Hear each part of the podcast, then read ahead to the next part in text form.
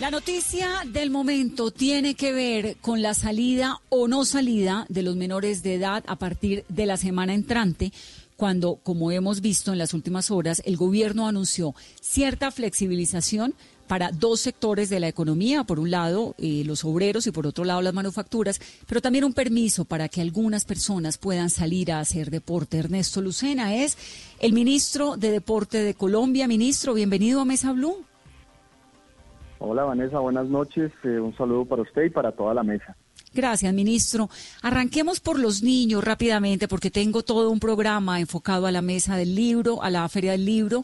Viene en breve la directora de la Feria Internacional del Libro de Bogotá. Vamos a tener escritores para que hablemos un poco de lo que la gente está leyendo. Somos la principal tendencia en Colombia, pero esto es una noticia sin duda que nos importa a todos. ¿Cómo queda ese permiso, esa autorización para que las personas puedan hacer deporte a partir del lunes 27? ¿Y qué pasa con los niños? ¿Van a poder salir o no? Vanessa, eh, es muy bueno aclararle a los colombianos que, pues así como se ha venido analizando el COVID día a día, estas medidas de salida, que son unas excepciones a la regla general, pues también las hemos venido analizando con los otros ministros, específicamente con el ministro de Salud, que es la máxima autoridad. En cuanto a los niños, eh, hemos dicho que también en esta época comienza el pico respiratorio. Los que somos padres de familia entendemos que eso también pues trae sus complicaciones. Por esa razón hemos tomado la decisión de que el 27 se hará la apertura para mayores de 18 años hasta los 69 años. Seguirán con las mismas restricciones los menores de edad y por supuesto los adultos mayores. En ese sentido iremos evaluando con el Ministerio de Salud, el de Educación y el Instituto Colombiano de Bienestar Familiar en qué momento se le puede dar la reapertura a esos menores de edad que también necesitan pues esas horas de, actividad física al aire libre. Significa, ministro, para aclarar que lo que habíamos pensado hasta hace un par de minutos, que los niños podían salir con un adulto al parque, no meterse dentro de los juegos, pero darse una caminadita alrededor, ¿ya no es así? Así es, Vanessa. Tenemos que protegerlos ante todo por dos razones. Uno, repito, porque comienza también la época de lluvias y de pico respiratorio, así lo, lo hará saber muy pronto el ministro de Salud. Y segundo, porque también pues son vectores de contagio, así no sea de COVID, también de otro tipo de enfermedades respiratorias y por esa razón tenemos que tener muchísima precaución. Pero aquí también hay que hacer una claridad, eso estamos estudiándolo día a día con todas las entidades que manejan los temas de menores de edad, por supuesto de adolescencia, y esperamos muy pronto poder tener unos protocolos aún más estrictos para, esos, para esas edades. Bueno, eso me parece una noticia muy importante. Entonces, para aclararle a los oyentes, los niños no pueden salir a partir de la semana entrante como inicialmente lo habíamos pensado. No pueden ir al parque, ni pueden ir a la esquina, ni nada con una persona mayor de edad, porque se viene un pico respiratorio, porque estamos cuidando la salud de los niños. Pueden salir entre 18 y 69 años a hacer deporte. ¿Quiénes y a dónde, ministro? Bueno, eh, vamos a seguir las reglas del pico y género. En el caso, por ejemplo, de la ciudad de Bogotá, pues así será la manera que se restrinja un día el saludo, el, la salida de hombres, el otro la de mujeres. Hemos dicho que máximo a un kilómetro de nuestros hogares debemos estar siempre en esa distancia, tratar de tener ese cuidado entre 5 y 8 de la mañana. Ese horario también nos permite controlar de alguna manera que sean las personas que realmente van a hacer actividad física las que estén saliendo. Y un último mensaje, Vanessa, que es muy importante. De nosotros depende que estas medidas perduren, de la disciplina, de la cultura, de la autorresponsabilidad de los ciudadanos, porque aquí tenemos que poner todos. Es increíble que hoy sea un privilegio salir a caminar a la calle. Aprovechémoslo. El mensaje sería tengamos toda la responsabilidad y por supuesto hagamos actividad física, que eso redunda en nuestra salud mental. Ministro, y ese protocolo para las personas de 18 y hasta 69 años que van a poder salir, ¿cuál va a ser la recomendación? Que salgan con su tapabocas, que salgan también con guantes o desde el gobierno también ese llamado a que sea de manera consciente ese, esa salida a un respiro y que no se tome como ejercicio como tal, pero más como por su salud mental, salga y hágalo cuidando y cuidando a los demás.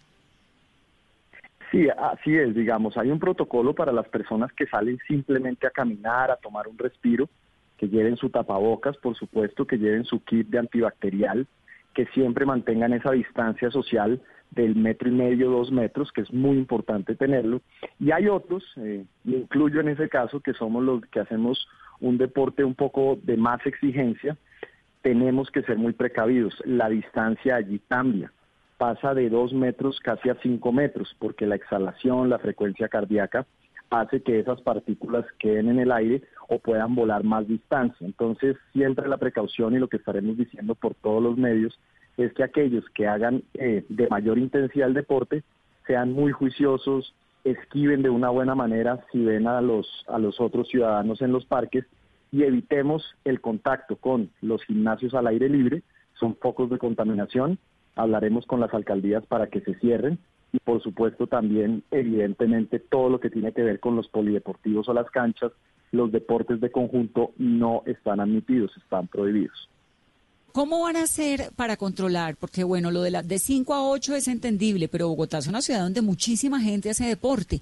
La ida a patios, si sale uno por familia, es un montononón de gente. ¿Cómo van a controlarlo además del pico y género? Buena pregunta. Esta, mm, al mediodía hablamos con la directora del Instituto de Recreación y Deporte. De hecho, la alcaldesa también tenía en mente empezar a plantear estas ideas de las salidas a las actividades libres.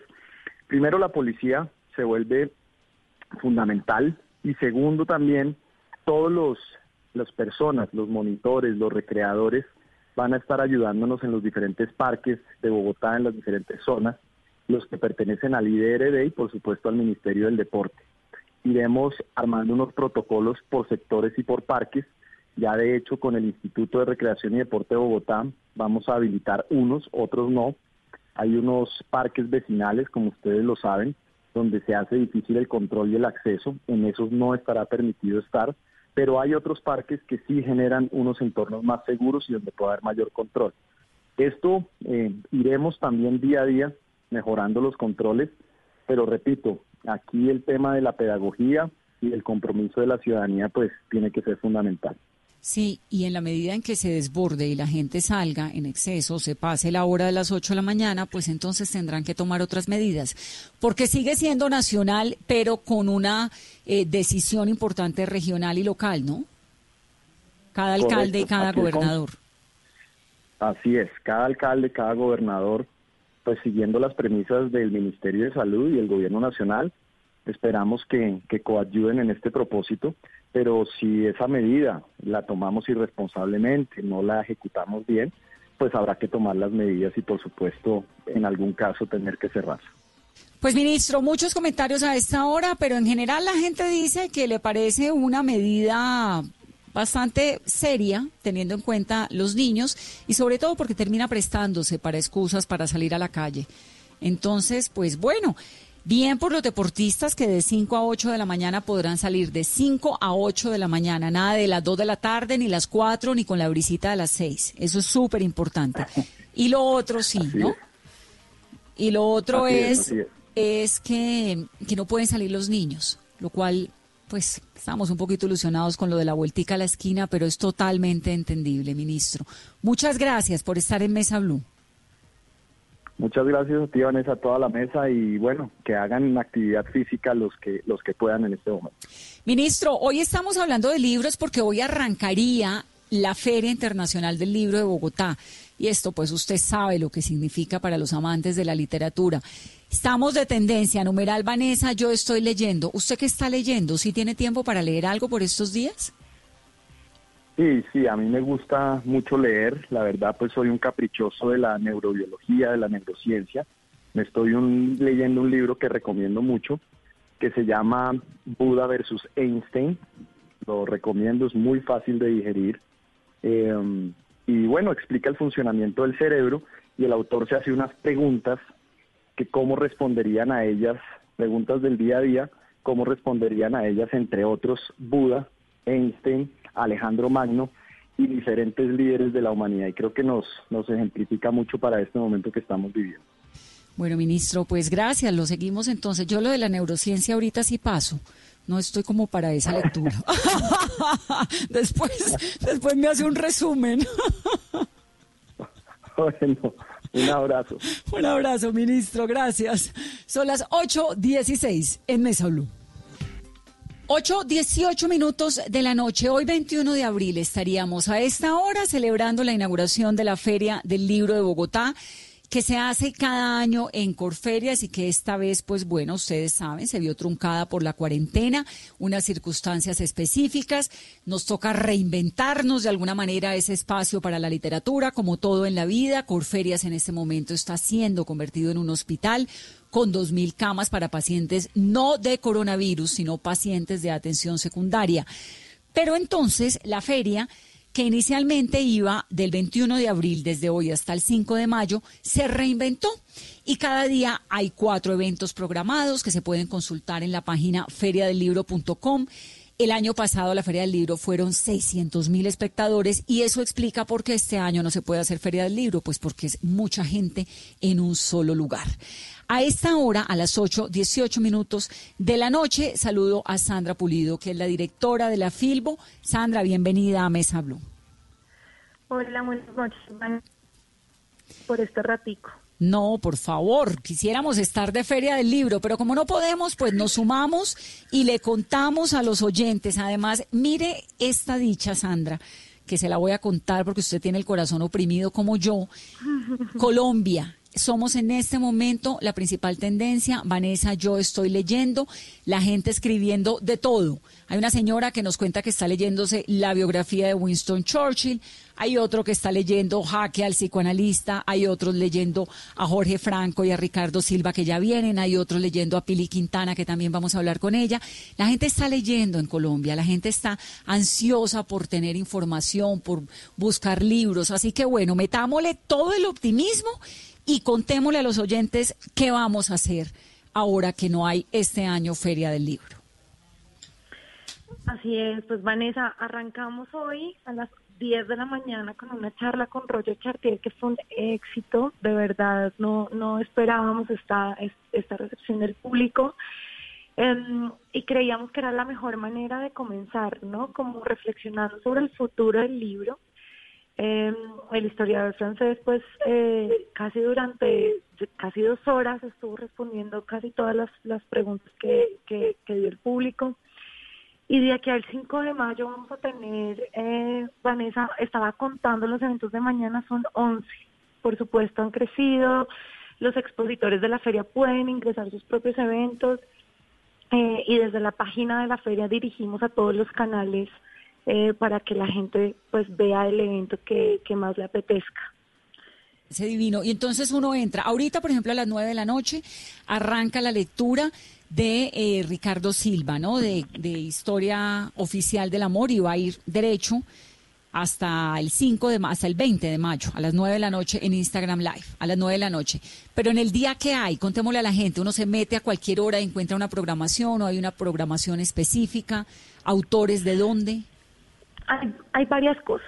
Si ustedes entran a la Feria del Libro, pues, a feriadelibro.com, que es la página web de la Filbo, encontrarán, uno, la programación que tenemos, que ya, ya, ya un poquito más en ese tema, lo segundo, videos y podcast de la Filbo en otros años, una alianza que también lanzamos hoy con el Hey Festival y tenemos videos de autores que nunca habían estado en la Filbo, como Chimamanda, como Margaret Atwood, como Yuval Harari, como Piketty, que celebramos mucho. Eh, tenemos las acciones que, que llevamos a cabo cuando lanzamos la Filbo en casa, que era una de escritura y una de lectura. Lanzamos un club de lectura al día, de lunes a domingo, y todas las sesiones están grabando y quedan disponibles para que la gente las escuche de diversos temas. Hay de ciencia, de escritura de mujeres, de infantil, juvenil, literatura colombiana. Ahí pueden entrar y, y escuchar y una de escritura donde invitábamos a todos a que nos escribieran cartas a la Filbo. Arrancamos los organizadores de la feria un poco emocionados y, cuando hicimos esto pues fue fue hace un tiempito donde tuvimos que tomar la decisión y, y entonces le escribimos una carta a la Filbo, eso fue bastante emotivo, eh, lo que nos inspiraba y también queríamos leerlos a todos, no volver a la palabra escrita. La idea de esas cartas es que vamos a publicar en la página web y en la próxima edición de la Filbo tendremos un muro con las cartas de, nuestros seguidores. Además, mire que hay una cosa buenísima. Entonces uno entra a filbo, ferialibro.com y agéndate, ¿no? Entonces la Filbo en casa, que es lo que uno quiere. Mañana 22 de abril, ubicación. Míreme esta maravilla, Carolina. Ubicación, Facebook, Facebook, Instagram, privado, YouTube. Ya no le dicen a uno que es en un salón o el otro, en el sitio de conferencias, sino en digital. Eso me parece maravilloso porque se están reinventando también. Mañana arranca a las 9 de la mañana un espacio para los niños. Lectura en voz alta para niños, cuarentena en los tiempos de antes. Y ahí sigue toda la programación, a las 10 hay otra cosa, a las 11 son programaciones paralelas también, la responsabilidad del bienestar, eh, territorios, contar la cuarentena. Lindo, estuvo bien esa iniciativa. Ahora, la pregunta del millón. ¿Se acabó la Feria del Libro por el 2020 o de golpe tendremos una en el segundo semestre? Pues Vanessa, esa decisión no la hemos tomado todavía, estamos muy, muy de la mano de las autoridades y esperamos tener noticias pronto de, lo que venga, de lo que venga, sí. Sandra, y otra de las iniciativas eh, que es muy importante resaltar a esta hora, porque seguimos siendo la tendencia número uno en Colombia, es la invitación también a todos los colombianos a adoptar una librería. ¿De qué se trata?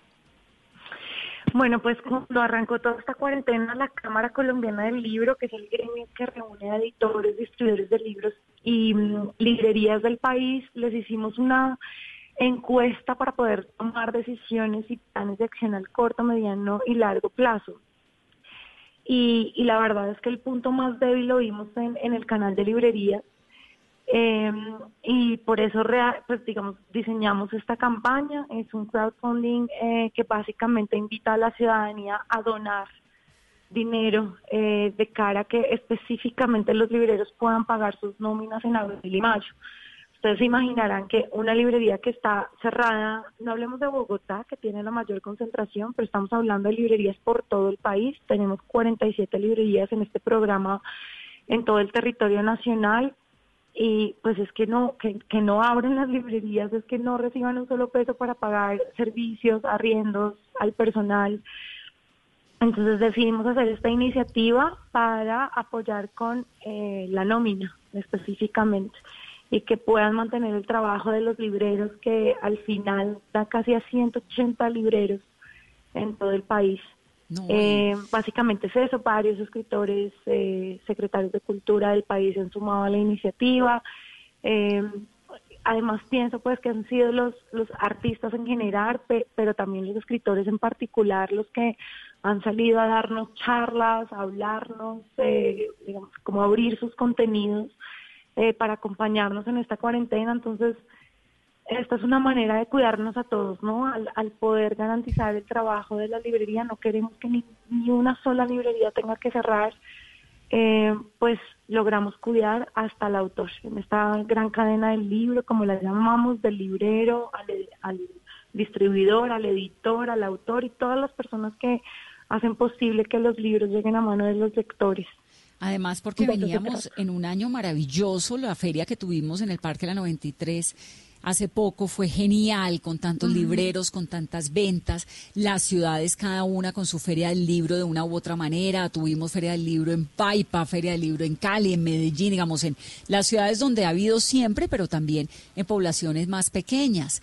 En Villavicencio, ¿no? Como un, un ímpetu maravilloso en torno a la literatura y bueno, ocurre esto tan dramático es muy interesante, Sandra, y sobre todo muy bonito saber que, que, que, los libreros y la, todo lo que tiene que ver con literatura, pues como unido. Entonces, numeral Filbo en casa para que se metan y encuentren toda la información de la feria digital y adopta una librería. Ahí está también con ese numeral toda la información en la Cámara del Libro de cómo ayudar, de cómo aportarle a una librería.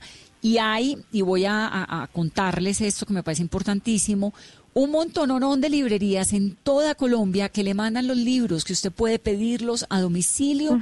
Si usted se quiere leer Crimen y Castigo, pues lo compra y lo tiene y se lo mandan, ¿no? Está en todo Colombia, en Barichara. Con la librería Aljibe, en Barranca Bermeja con El Monachito, en Armenia de Manizales con Libélula, en Barranquilla con Nido de Libros, Artbooks Librería en Bogotá, Babel en Bogotá, Bookworm en Bogotá, Casa Tomada en Bogotá, Hojas de Parra también en Bogotá, La Valija del Fuego. Bueno, la lista está enorme, la vamos a poner en, la libre, en nuestra página para que el que quiera lo pueda ver y sepa que los libros están allí a disposición y que hay que pedirlos y que además es un momento importantísimo para sumarse a estas iniciativas. Sandra, un abrazo grandísimo. Un abrazo y gracias y, que sean los libros y esas lecturas los que nos acompañen en estos momentos. Claro que sí, ¿qué está leyendo? Bueno, en este momento terminé el ensayo sobre la ceguera, ¿no? Yo no sé, me puse de loca a volver a volvió. sí, volvió, sí. Y lo peor de todo es que, bueno, vamos a arrancar esta noche con la historia oficial del amor. Entonces tengo en mi mesa de noche la historia oficial del amor y la última edición preciosa que tenemos del amor en los tiempos del cólera. También vamos a tener esa lectura que arrancó hoy a las 7 de la noche por Twitter. Que está divina. Mario Hursich nos va a llevar de la mano nuevamente. Eh, por este libro. Entonces tengo esos dos eh, ahorita abiertos y para una entrevista de esta tarde volví a sacar La Resistencia de Ernesto Sábato, que es como el libro al que yo vuelvo y vuelvo y vuelvo y me da consuelo. y Que, nos cae divinamente para esta época. Sí, así es. Y con el ensayo de la ceguera hay un montón de gente en Twitter que dice, es el libro del momento porque describe lo que está pasando. ¿Usted cree lo mismo? Pues partes, ¿no? O sea, y sobre todo más que es, es como ese cambio, sacarnos de la realidad, no entender, no entender qué es lo que está pasando. Eh, creo que sería muchísimo más fuerte, más fuerte. Yo creo que la tecnología, ustedes imaginan lo que nosotros estaríamos en esta cuarentena sin internet y sin videollamada y sin trabajo, o sea, si no tuviéramos la tecnología, yo creo que, que como locos. Le, le em, pasó hace un siglo a varios. Así, así es, así es. Pero sí, la eh, tecnología nos ayuda, nos permite tener la Feria del Libro, nos permite estar haciendo este programa, ¿no? Nos, es un alivio tremendo también. Pues nos deja varias lecciones y a nosotros puntualmente en la feria como una manera de reinventarnos y, y complementarnos, ¿no? Porque también, también nos demuestra que, por ejemplo, con los resultados de la charla de hoy, pues es tener gente conectada en España, en México, en Chile, en Argentina y por supuesto todo Bogotá. Entonces también le abre a uno un montón de oportunidades que uno antes no consideraba por X o Y. ¿no? Nosotros alguna vez tuvimos un autor bastante reconocido que, que se quería sumar a la feria, pero no podía venir en esas fechas. Y en algún momento pensamos en hacerlo en digital, pero dijimos, no, la gente no está preparada para esto, no le va a parecer chévere. Y yo creo que esta cuarentena ya fue como un paso para, para ese tipo de escenarios. Sí. Eh, al final lo que nos interesa es el valor del contenido y lo que la gente tiene, tiene, tiene por decir y, y, allá llegará la, la audiencia tan impresionante la cantidad de gente conectándose. A mí realmente me sorprende un montón la gente conectándose, hablando de libros, queriendo leer, preguntando. Esto me ha parecido un motor bárbaro y, y en, en, cierta forma es como un bálsamo, ¿no? Para este episodio tan complicado. Pues me encanta que estés aquí, me encanta saber que lo de la Feria del Libro no hay una voz final, ¿no? Sobre lo que podría pasar. Y aquí estamos, apoyándonos siempre. ¿Me dejan leerles el parrafito chiquito que les digo de Ernesto? Claro, por favor. acompañe esta noche. Miren, dice así Ernesto Sabat. El ser humano sabe hacer de los obstáculos nuevos caminos, porque a la vida le basta el espacio de una grieta para renacer. En esta tarea lo primordial es negarse a asfixiar cuanto de vida podamos alumbrar, defender, como lo han hecho heroicamente los pueblos ocupados, la tradición que nos dice cuánto desagrado tiene el hombre. No permitir que se nos desperdicie la gracia de los pequeños momentos de libertad que podemos gozar. Una mesa compartida con gente que queremos, unas criaturas a las que debemos amparo, una caminata entre los árboles, la gratitud de un abrazo, un acto de arrojo como saltar de una casa en llamas. Estos son hechos racionales, pero no es importante que lo sean. Nos salvaremos por los afectos, Ay, qué belleza. Ahí lo dejo. De repente lo elemental se volvió importantísimo. El abrazo, el beso, el aire de la esquina. Un abrazo, Sandra, gracias. Un abrazo a ustedes también. Sandra Pulido es la directora de la Feria del Libro de Bogotá. Ya vamos a entrar con nuestros escritores para que pensemos un poco el momento y a ver a cómo nos, cómo nos está yendo a todos. Pero antes, Claudia Morales es periodista, es columnista, pero además es librera. Claudia, bienvenida a Mesa Blue. Hola Vanessa, muy buenas noches para ti, para tus invitados y para todas las personas que a esta hora están conectadas con tu programa. Claudia, estamos con el numeral Vanessa, yo estoy leyendo. ¿Usted qué está leyendo en ese momento de tanta angustia? ¿Puede leer? Sí, sí. Eh, hoy precisamente Joaquín Sabina, en una iniciativa muy bella del Instituto Cervantes, eh, sacó un video en el que decía que desde que él aprendió a leer, nunca más volvió a sentirse solo. Y eso mm, lo refiero porque es exactamente lo que me pasa a mí. Desde que aprendí a leer, pero no a leer por obligación, sino a leer por placer, eh, siento que las cosas siempre pueden estar mejor. Y en este momento estoy leyendo dos cosas, eh, pues a propósito del fallecimiento de Rubén Fonseca, eh, que murió la semana pasada, el escritor brasilero, volví a tomar uno de sus libros de cuentos completos, editado por Tusquets, así que estoy repasando a Rubén Fonseca y también eh, volví a Orhan Pamuk con el Museo de la Inocencia. Ser, eso es lo más hermoso que hay en la literatura del amor, me parece. Es una, historia, es una historia de amor bellísima. Bellísima. Es de, mis preferidos. Bueno, y se suma entonces su casa de libros a esta iniciativa de Adopta una librería y Árbol de Libro, perdón, Árbol de Libros. Y también quisiera saber, Claudia, si está suministrando, está pudiendo enviar libros? No, nosotros en Árbol de Libros tenemos dos problemas. El primero es que somos una librería muy nueva. Nosotros hasta ahora tenemos un año y siete meses de haber abierto las puertas, con lo cual eh, hacer un montaje de un catálogo virtual no era algo que estuviera dentro de las prioridades de los gastos que hay que tener para sacar adelante un negocio como pequeña empresaria y de una librería en una ciudad pequeña como Armenia. Claro. Entonces no tenemos catálogo virtual, uno. Y dos, Árbol de Libros está situada en un centro comercial que se llama Portal del Quindío en Armenia y ese centro comercial está cerrado. Eh, por cuarentena no hay autorización para que los establecimientos comerciales puedan funcionar. Eh, solamente está habilitado el supermercado y, por ejemplo, nosotros que hemos tenido que ir un par de veces a mandar cortes editoriales y hacer unos pagos porque están en el software de la librería allá, tenemos que pedir autorización de gerencia y de seguridad para que nos dejen entrar. Entonces, pues no, no, así, así quisiéramos, como antes lo hacíamos antes de cerrar, que a partir de asesorías o de pedidos muy puntuales nosotros mismos íbamos y mandábamos el libro pues ahora con, con estas restricciones no lo podemos hacer y con las determinaciones del gobierno hacia adelante, al menos hasta el 11 de mayo, cuando en teoría terminaría la cuarentena, eh, pues los centros comerciales son considerados lugares de altas aglomeraciones. Sí, sí, sí. No, no, y si dicen que no se puede, pues no se puede. Pero entonces, estamos en la Adopte una librería numeral adopta una librería porque esta es una manera también de ayudarle a los libreros y seguramente Claudia van a volver mejores tiempos y volveremos todos a la librería y volveremos a todos esos sueños grandes que sobre los cuales usted también levantó ese proyecto tan hermoso de la literatura. ¿Está tranquila? No, no, no estoy tranquila porque eh, esto ha puesto, digamos, en evidencia unas complejidades sobre las que he intentado hablar con distintas personas involucradas en el mundo editorial.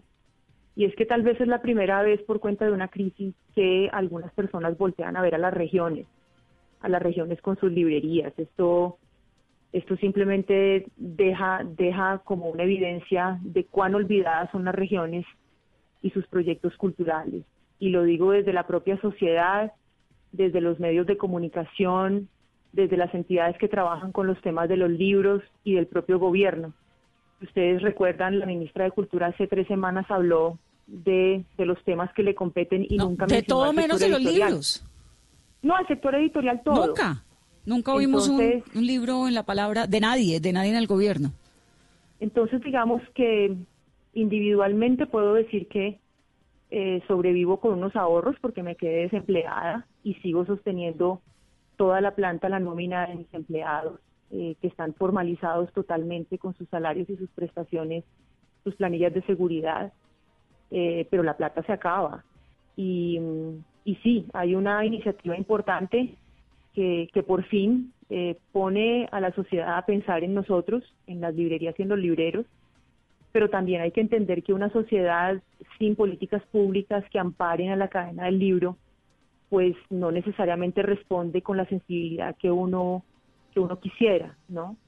Eh, hay gente de nicho, hay gente individualmente que, que siente que, que, un lugar sin librería, una ciudad sin librería, eh, no, no, no es el lugar más, más romántico, digamos, desde donde uno lo puede ver cuando ama los libros, pero pero no necesariamente es lo que en común nuestra sociedad y nuestros gobiernos y las autoridades encargadas de sacar adelante los temas de los libros han pensado siempre y las librerías en las regiones están completamente olvidadas. Entonces, eh, puesto esto así en evidencia, como lo estoy diciendo, eh, no, pues no, no me deja tranquila. Pues Claudia, la próxima vez que hablemos, ojalá tengamos mejores noticias. Aquí esta es su mesa, su mesa Blue, cuando quiera contar que abrió nuevamente la librería, porque sí estoy segura de que van a volver mejores tiempos, de que vamos a salir de esto, ojalá muy pronto. Y ahí estamos siempre acompañándonos entre los que amamos los libros. Un gusto tenerla en Mesa Blue. Mil gracias, Vanessa. Y evidentemente estamos todos unidos como uno solo, porque un solo eslaboncito de la cadena que se rompa es fatal para toda la cadena editorial. No, y es un guayabo terrible uno pensar que hasta ahora estaríamos de feria del libro y estamos en estas. Mm. Eso sí le da a uno una cosa muy dura en el corazón, pero bueno, nos acompañamos. Un abrazo. Mil gracias, Vanessa. Un abrazo para todos. Un abrazo. Pilar Quintana. Bueno, antes de ir con Pili, que ya voy a ir rápidamente, numeral Vanessa, yo estoy leyendo, Carolina, la gente que está leyendo rápido. Rápidamente, Vanessa, muchos comentarios a esta hora. Escribe Mario Pineda, yo estoy leyendo Satanás de Mario Mendoza también. Escribe Reina Fiel, el diario del año de la peste. Luis Hernán Delgado, por segunda vez y después de 30 años que la profesora Gloria del INEM de Cali lo pidiera en su clase de español, 100 años de soledad. Lo he disfrutado mucho más. También escribe, estoy leyendo 100 sonetos nacionales de Daniel Samperospina, escribe Martín Romero. Y María Trujillo escribe, estoy leyendo Cosmos de Carl Sagar como sexta vez y cada vez lo encuentro más fascinante, Vanessa. ¿Qué están leyendo? ¿Se puede leer? ¿Se puede escribir en este tiempo? Aquí hablan los escritores. Pilar Quintana, bienvenida a Mesa Blue. Hola Vanessa, buenas noches y buenas noches a todos los que están acompañándonos. ¿Cómo está Pili? Pues, pues muy bien, o sea, yo no me puedo quejar, muy bien dentro de todo y pues dentro de esta situación que, es bastante angustiante, yo creo que para todos. ¿Y usted cuál es el análisis que hace del momento? ¿Puede leer? Pues, ¿Puede escribir? ¿Qué piensa? ¿Qué le pasa por la cabeza a esa, cabeza tan genial que tiene? Pues yo puedo leer, afortunadamente eso como que nunca me ha faltado en la vida. Ha habido momentos donde he leído más y en otros momentos menos, eh, pero, pero en esta cuarentena he estado leyendo eh, y pues eh, usted no me va a creer, pero el libro que me terminé ayer es Historias de amor en campos de guerra. No, no, no, no, no, esto sí, van a decir, nadie nos va a creer. nadie nos va a creer, pero además el que empecé, el que empecé hoy es Río Muerto de Ricardo Silva. Ay, que es em, maravilloso. Que lo iba a lanzar ahora en la Feria del Libro y pues él me lo envió no en físico, sino, sino en la versión digital y entonces pues me pareció muy chistoso que justo hoy esperamos hablar los tres en el, en el programa.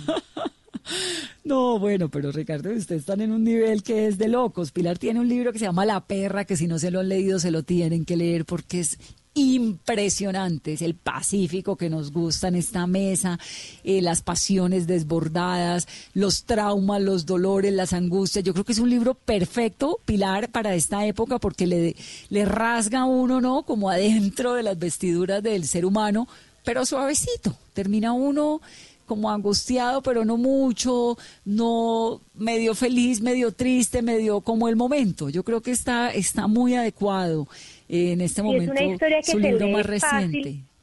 Es, una historia que se lee fácil. Es que no se puede soltar. puede ser, ay, sí, no, y muchas gracias por todas esas flores que le echó. Es que no se puede soltar, arranca uno la perra y no lo suelta. Entonces, ¿está pudiendo leer, pero está pudiendo escribir? Pues mm, no, escribir, es decir, a mí me han llamado como 500 mil eh, personas de medios para pedirme que escriba sobre la pandemia y yo eso ahorita es impensable sentarme a hacer un texto sobre algo nuevo porque estoy con mi hijo de cinco años en la casa, entonces además de las labores domésticas y de, y de mi trabajo como escritora, soy profesora de preescolar.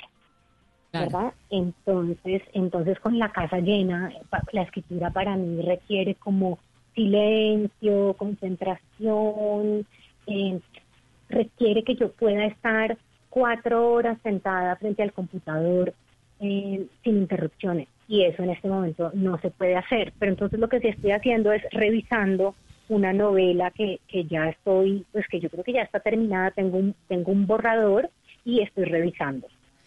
¿Y le ha cambiado en algo lo que quiere escribir esta coyuntura?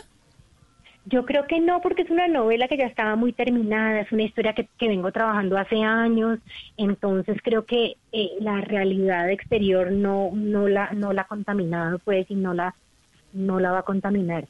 Pero sí creo que yo, yo, yo soy una persona que se demora mucho tiempo como procesando los eventos de la vida hasta que muchos años después los convierto en ficción, ¿verdad? Entonces yo creo que para mí este momento ha sido todavía ni siquiera de reflexión, sino de estar perpleja. Es como que yo me siento dentro de una película de ciencia ficción y hay, momentos donde donde pienso que esto no está pasando, que yo me enloquecí y que esto no puede estar pasando, porque esto de verdad es que mm, pues yo nunca me imaginé que esto pudiera pasar, ¿no?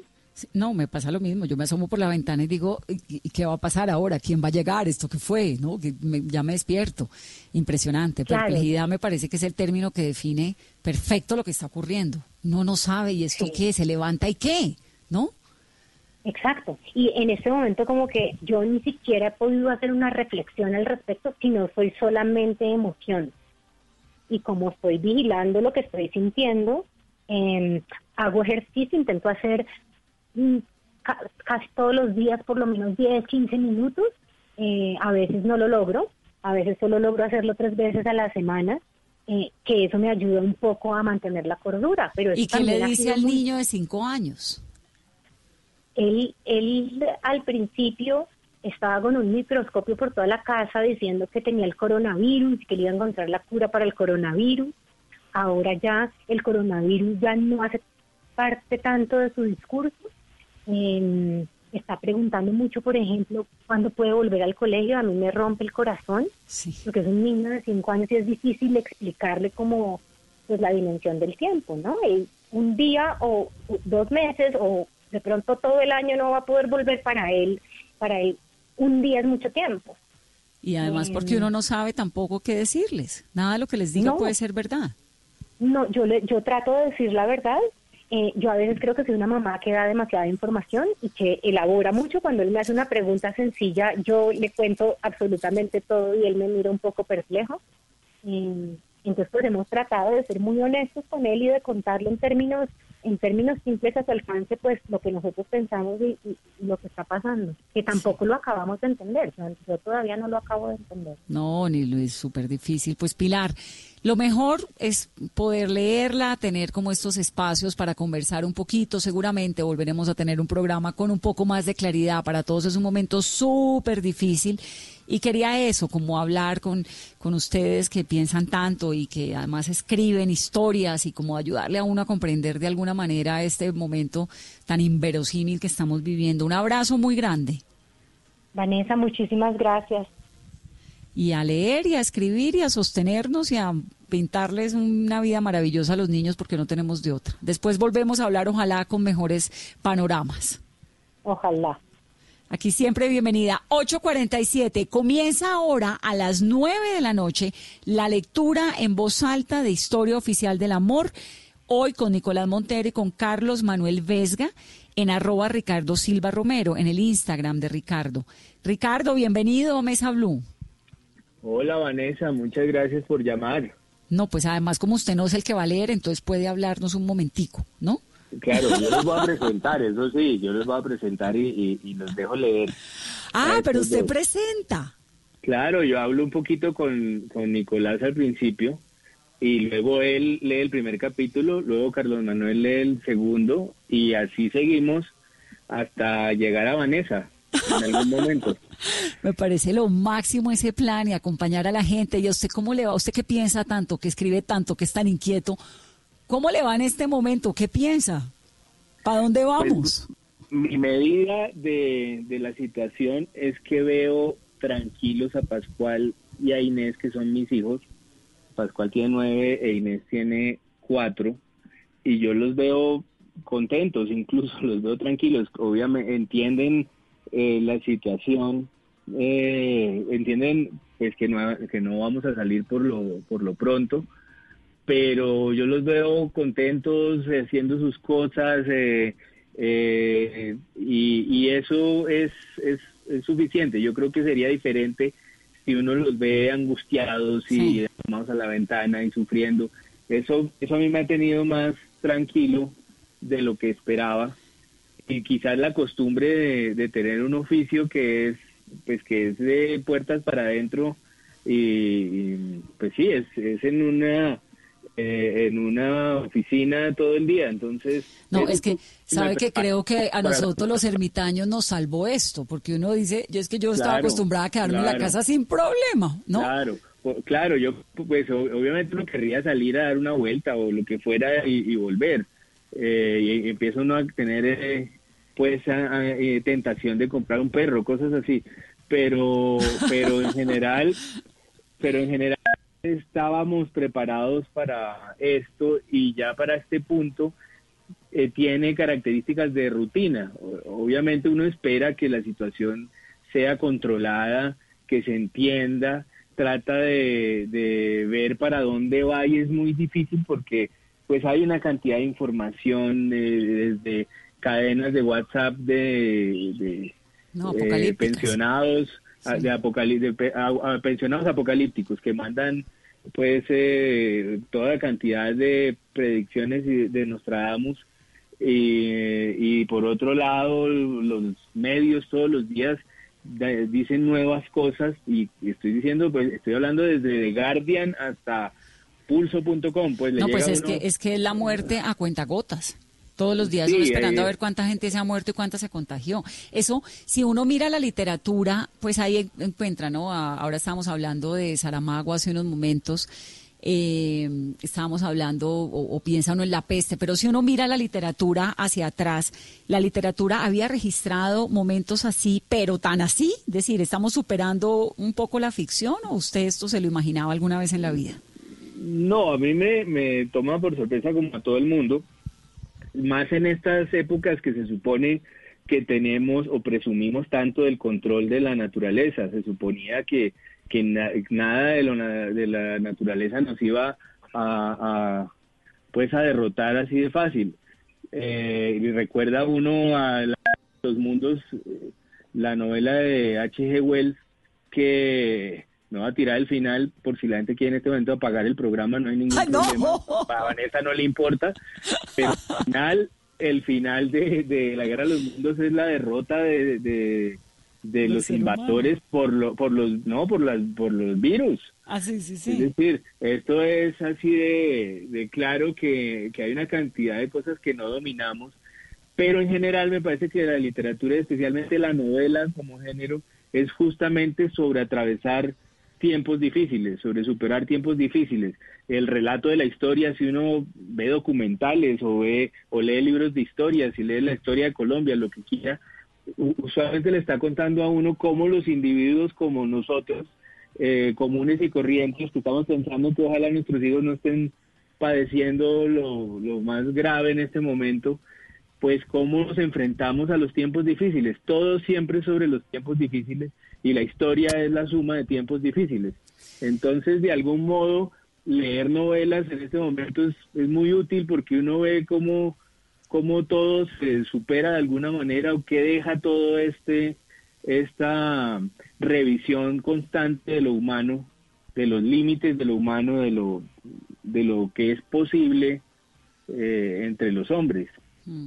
Recomiéndanos, Ricardo, un par de libros que hay que darle una mirada de golpe ahora, que usted quisiera, que sugiriera. A mí me eh, eh, siempre pienso inmediatamente en, novelas cortas para no eh, para que para que no sea tan terribles si son malas.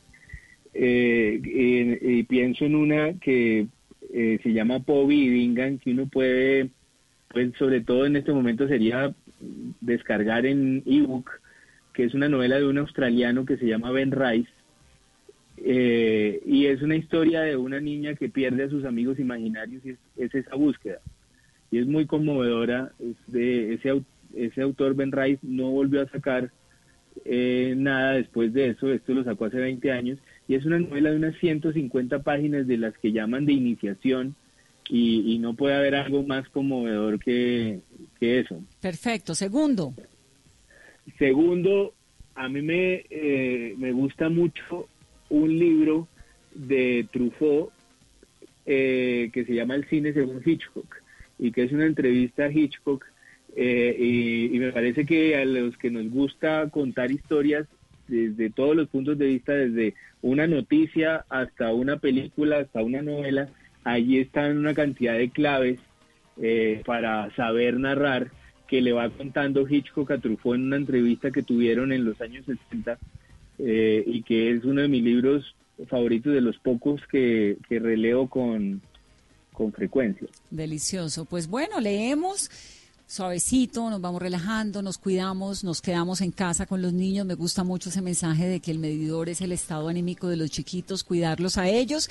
Y nos pegamos ya a las nueve de la noche de Historia Oficial del Amor de Ricardo Silva a través del Instagram de Ricardo, que es arroba Ricardo Silva Romero. Lo hace una cosa, Ricardo, rapidito. Llevo por primera vez en la vida mucho tiempo sin poder leer porque la verdad es que me ha dado, pues, tal vez porque como vivo pegada a los periódicos y no me puedo desconectar porque hago prensa todo el día en vivo, entonces tengo que estar muy informada y no logro desconectarme, no he logrado. Finalmente, esta semana, a propósito de la lectura en voz alta, comencé con Historia Oficial del Amor y es el único que he podido arrancar a leerme y eso me tiene feliz y es buenísimo y se lo re, que te recomiendo a la gente para que además hagamos el ejercicio de pegarnos a él digital. Un abrazo y gracias. Un gran abrazo y estamos entonces en contacto. En contacto, sí señor. 8.55, no podemos hablar de escritores grandes colombianos sin hablar con mi querido Jorge Franco. Jorge, bienvenido. Muchas gracias, Vanessa. Buenas noches. Jorge, usted ha escrito de todo, ha escrito a Rosario, ha escrito El horror, El cielo a tiros, un montón de cosas.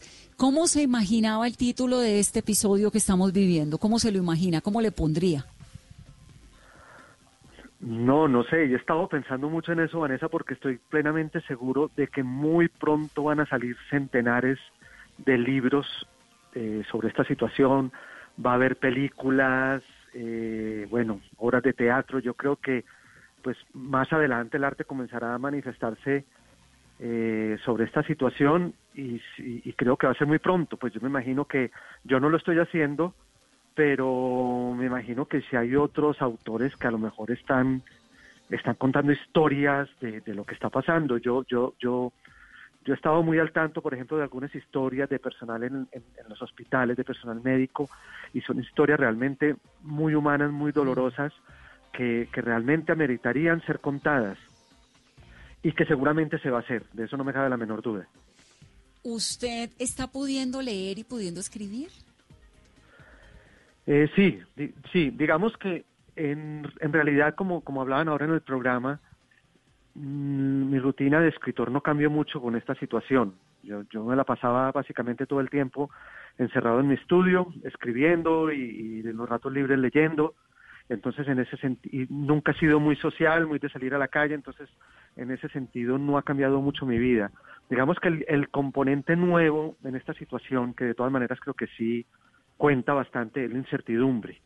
¿no? Yo creo que, digamos que a mí no me, no me cansa el encierro, me ha cansado la incertidumbre, eso de no saber mañana qué va a pasar, bueno, nadie sabe qué va a pasar el siguiente día, pero es que antes hacíamos planes para, para mañana o pasado mañana y ahora todo cambia tan rápidamente y al mismo tiempo, paradójicamente al mismo tiempo, todo es tan lento que, que, eso genera una serie de perplejidad y de incertidumbre, como lo dije, que cambia, cambia la percepción de todo, de la lectura, de la escritura, pero sí lo sigo haciendo, digamos que sí sigo leyendo porque no soy un adicto a la lectura, no puedo vivir sin la lectura, la necesito incluso para poder dormir, entonces eh, en eso sigo y la escritura eh, poco, pero sí la estoy haciendo.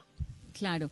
Jorge, y cuando usted hace como una, piensa, ¿no? Por esa cabeza tan inquieta sobre lo que viene para la humanidad, ¿qué piensa? ¿Esto es una guerra contra un virus? ¿Es como la guerra de nuestra generación? ¿Es qué? No, sabes que yo no me he atrevido a comparar esto con una guerra. Yo creo que una guerra es mil veces peor. Eh, aquí hay un elemento, digamos, que, que por lo menos consuela bastante, y es que los, los niños han estado a salvo, que eso en una guerra, pues lo, hemos visto en, las imágenes de las guerras contemporáneas, pues los niños son, son brutalmente agredidos en, en los combates, eh, y digamos que sí, hay, hay, hay, hay familias y hay sectores con, con, con muchísimas necesidades, pero yo, yo creería que como que la gran mayoría eh, está aguantando, está haciendo el esfuerzo de aguantar y no nunca me he atrevido. Cuando siempre tratan de compararlo con una guerra pues yo digo que no que siempre las guerras son peores. Hay que ver también que las los que van a las guerras siempre son los jóvenes y son las víctimas los jóvenes productivos mm. y yo creo que eso genera pues un, dolor muy grande.